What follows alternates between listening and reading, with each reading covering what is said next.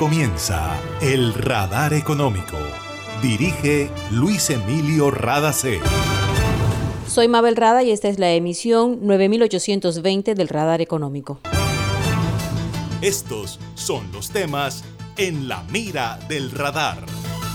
Impuestos para quienes tienen ingresos más altos, aplazar reducción del impuesto a la renta y gravamen a bebidas azucaradas, entre las propuestas para la nueva reforma tributaria que deberá tramitarse en el Congreso de la República luego del retiro del proyecto del gobierno colombiano. Tenemos las reacciones de los gremios del país y una propuesta concreta del economista y exministro de Hacienda Mauricio Cárdenas. Este 5 de mayo arranca implementación del Estatuto Migratorio Temporal para venezolanos. Les contamos la importancia de esta primera etapa para que el gobierno pueda diseñar políticas públicas que incluyan a los migrantes.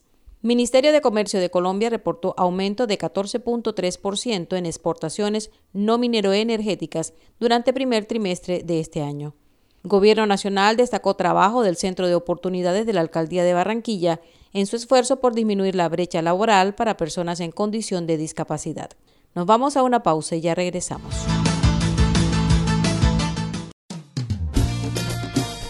Llegó mi barrio, llegó a mi barrio, la energía que estaba con la que ahorro para seguir vacilando. Todo el Caribe la estaba esperando. Conéctate con la energía que transformará tu barrio. Proyectos que mejorarán la calidad del servicio y te permitirán tener el control de tu consumo. DC a la energía que cambiará tu vida sin costo alguno. Y yo soy puntual con aire. Me acompaña noche y día porque con aire disfruto la vida. Aire. Una nueva energía se expande. Una energía que genera progreso y comodidad para la costa atlántica y el país. Somos la generadora y comercializadora de energía del Caribe, GESELCA. Y estamos aquí para entregar con firmeza la confiabilidad que la población y la industria colombiana necesitan. GESELCA, energía que construye futuro. Llegó la hora de ganar con puntos puntualízate de Gases del Caribe. Ingresa a nuestro portal de servicios en línea a través de www.gascaribe.com. Utiliza 80 de tus puntos acumulados para jugar Ármalo y participa por una de las 20 bicicletas. Si aún no te has registrado, hazlo ahora. Paga tu factura, acumula puntos y gana. Gases del Caribe. Puntos, puntualízate. Vigilado Superservicios. En el radar le contamos lo que está pasando en la economía. Colombia se mantiene a la expectativa en torno a lo que será el nuevo proyecto de reforma tributaria después que el gobierno retirara el que presentó al Congreso de la República. Después de cuatro días de protesta y de lamentables pérdidas humanas en medio de la confusión por algunos actos delincuenciales, el presidente de la República, Iván Duque Márquez, cedió ante la solicitud de los colombianos. Aunque el presidente había expresado que el texto se modificaría para ajustarlo a solicitudes de diferentes sectores, en vista de que la situación de orden público no cambió, se retiró el proyecto de reforma tributaria. Sin embargo, la reforma es necesaria para cubrir el déficit fiscal y obtener los recursos que permitirán mantener los programas sociales dirigidos a familias vulnerables por la pandemia.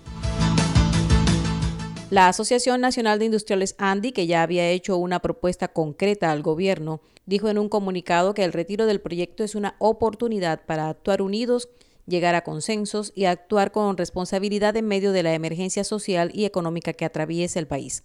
Bruce McMaster, presidente de ANDI, expresó que este es un momento de grandeza y responsabilidad para los partidos políticos y congresistas, pues tienen la oportunidad de construir una propuesta que responda a la actual situación. Recordó que los industriales están dispuestos a asumir acciones solidarias y temporales que permitan aportar estabilidad económica al país sin afectar a los ciudadanos. La propuesta de la ANDI proyecta un recaudo de 13 billones de pesos a través del aplazamiento de la reducción del impuesto de renta, del descuento del ICA, del gravamen de renta y que el impuesto al patrimonio sea de 1% para personas naturales con patrimonios superiores a 5 mil millones de pesos. La Sociedad de Agricultores de Colombia, SAC, que desde que se conoció el proyecto de reforma tributaria expresó su malestar por los gravámenes para insumos del agro, respaldó la decisión del Gobierno Nacional de retirar el proyecto. Aquí está Jorge Bedoya, presidente de la SAC. Este es el camino correcto. Destacamos también el compromiso del Gobierno Nacional de no incrementar el IVA para los bienes y servicios y de mantener las reglas de juego existentes para los productos. Sin duda alguna, este es un gran anuncio, tanto para los consumidores de alimentos de nuestro país como para los productores. De esta manera, estamos listos desde la SAC y sus afiliados para contribuir con nuestras propuestas a construir una nueva reforma que le permita a Colombia extenderle toda la solidaridad a los colombianos en mayor condición de vulnerabilidad, a sanear nuestros problemas fiscales, a generar el empleo formal que tanto necesita Colombia y a mantener el grado de inversión.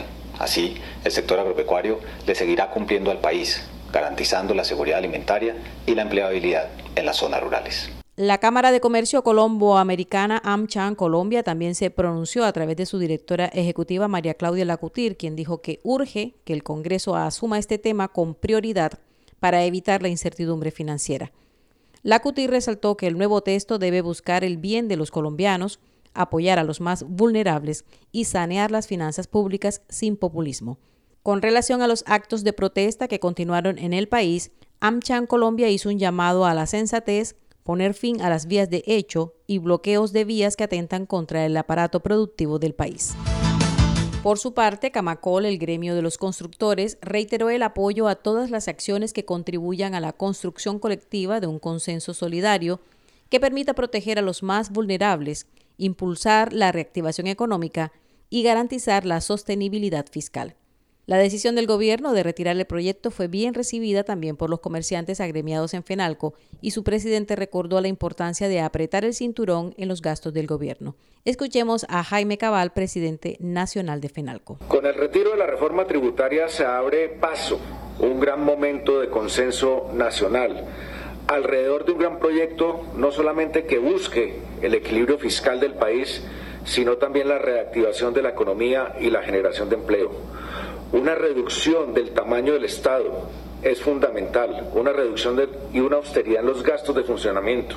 La venta de los activos improductivos de la nación se abre paso como una gran estrategia para buscar los recursos que el gobierno nacional necesita. En su propia voz y de manera breve, este es el compromiso asumido por el presidente Iván Duque Márquez ante los colombianos con relación a lo que se tendrá en cuenta y lo que no se hará en la nueva propuesta de reforma tributaria una sobretasa de renta temporal a empresas, prorrogar el impuesto al patrimonio de forma temporal, incrementar el impuesto a los dividendos transitoriamente, crear una sobretasa de renta a personas de mayores ingresos y profundizar programas de austeridad del Estado. No habrá ningún incremento del IVA para bienes y servicios, ni se cambiarán las reglas existentes. Que nadie que no pague impuesto de renta pagará ese tributo. El presidente Iván Duque Márquez no había terminado de anunciar el retiro de la reforma tributaria cuando otro tema apareció en la agenda de los colombianos.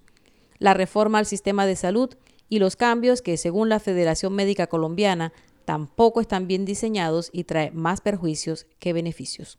Nos vamos a una pausa y ya regresamos.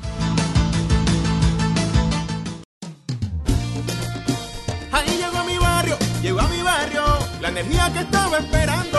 Con la que ahorro para seguir vacilando. Todo el Caribe la estaba esperando. Conéctate con la energía que transformará tu barrio. Proyectos que mejorarán la calidad del servicio y te permitirán tener el control de tu consumo. DC a la energía que cambiará tu vida sin costo alguno. Y yo soy puntual con aire. Me acompaña noche y día porque con aire disfruto la vida. Aire. Somos hijos de una tierra bendecida que desborda belleza y calidez. Somos vecinos de un pueblo alegre, trabajador, que pone empeño y buena energía en todo lo que hace. Somos la empresa que transporta y distribuye gas natural y energía eléctrica, que se animó a crecer y a llegar más allá de las fronteras de nuestro país, impulsando el progreso de las comunidades y el cuidado del medio ambiente. Promigas. Buena energía siempre. En el radar le contamos lo que está pasando en la economía. El exministro de Hacienda, Mauricio Cárdenas, hizo una propuesta concreta al gobierno colombiano que permitiría recaudar 7 billones de pesos para la política social y 7 billones para la estabilización fiscal. Cárdenas planteó hace un par de semanas que el recaudo al que aspiraba el gobierno era muy ambicioso y que no había necesidad de maltratar tanto a la gente, pues si se ajustaba a una cifra más baja, todavía el país podía mantenerse en buen nivel con las calificadoras de riesgo. Uno de sus argumentos es que estas entidades que evalúan cómo está el país entienden lo que atraviesan los países en medio de esta crisis mundial por la pandemia. Para Mauricio Cárdenas, las fuentes del recaudo son de las personas de ingresos altos y de menores beneficios a empresas.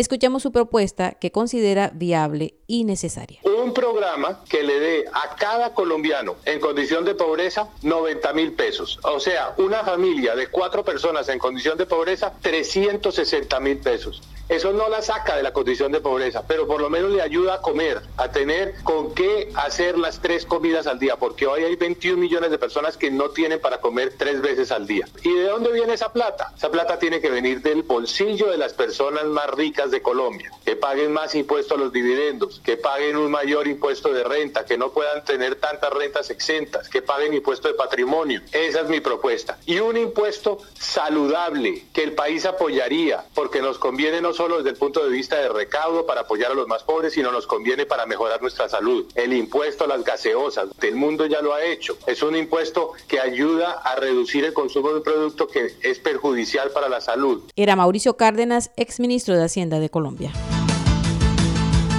Otra problemática que vive Colombia es el tema de la llegada ilegal de inmigrantes. En 2016 el país tenía 50.000 migrantes, Hoy, según estadísticas del gobierno, hay 1.742.000 migrantes y el 56% ha llegado de manera irregular, lo que dificulta incluirlos en programas estatales. Por eso es importante el Estatuto Temporal de Protección para Migrantes Venezolanos, que empezará a implementarse el 5 de mayo y tendrá una vigencia de 10 años.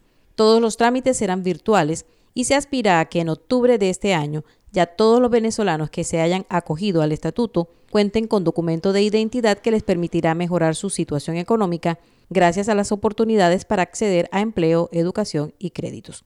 Esta primera etapa de implementación del estatuto recogerá información valiosa que le permitirá al gobierno conocer la caracterización de la población migrante y ajustar las políticas públicas a las necesidades reales. Sobre este tema habla Juan Francisco Espinosa, director de la Unidad Administrativa Especial de Migración Colombia. Aquí vamos a poder saber composición familiar, bilingüismo, grado educativo, tanto en Venezuela como en Colombia. Vamos a saber discapacidad, que está totalmente por fuera, por supuesto, eh, ocupación, arte u oficio, situaciones de enfermedad, ocupabilidad, en fin, esta caracterización que aclaro no sustituye las de salud no sustituyen encuestas CISBEN, si es un mapa que nos va a permitir a nivel municipal, a nivel regional y a nivel nación dirigir los esfuerzos, precisar la política pública y por supuesto precisar los esfuerzos económicos que hacemos como nación, pero también como cooperación internacional. Esto es lo que nos permite, por ejemplo, llevar al migrante a las fases adecuadas de vacunación contra el COVID. Este gran tesoro es interoperable con los diferentes sectores. Esto quiere decir que este mecanismo en lo que es de salud se, se comunica con el sector salud, en lo que es educación se comunica con el sector educación y así sucesivamente. Por eso cada uno de estos 1.7 millones de venezolanos, incluyendo menores, va a tener su identificación en policarbonato que permita abrir puertas y que represente su compromiso con la sociedad colombiana y con el país.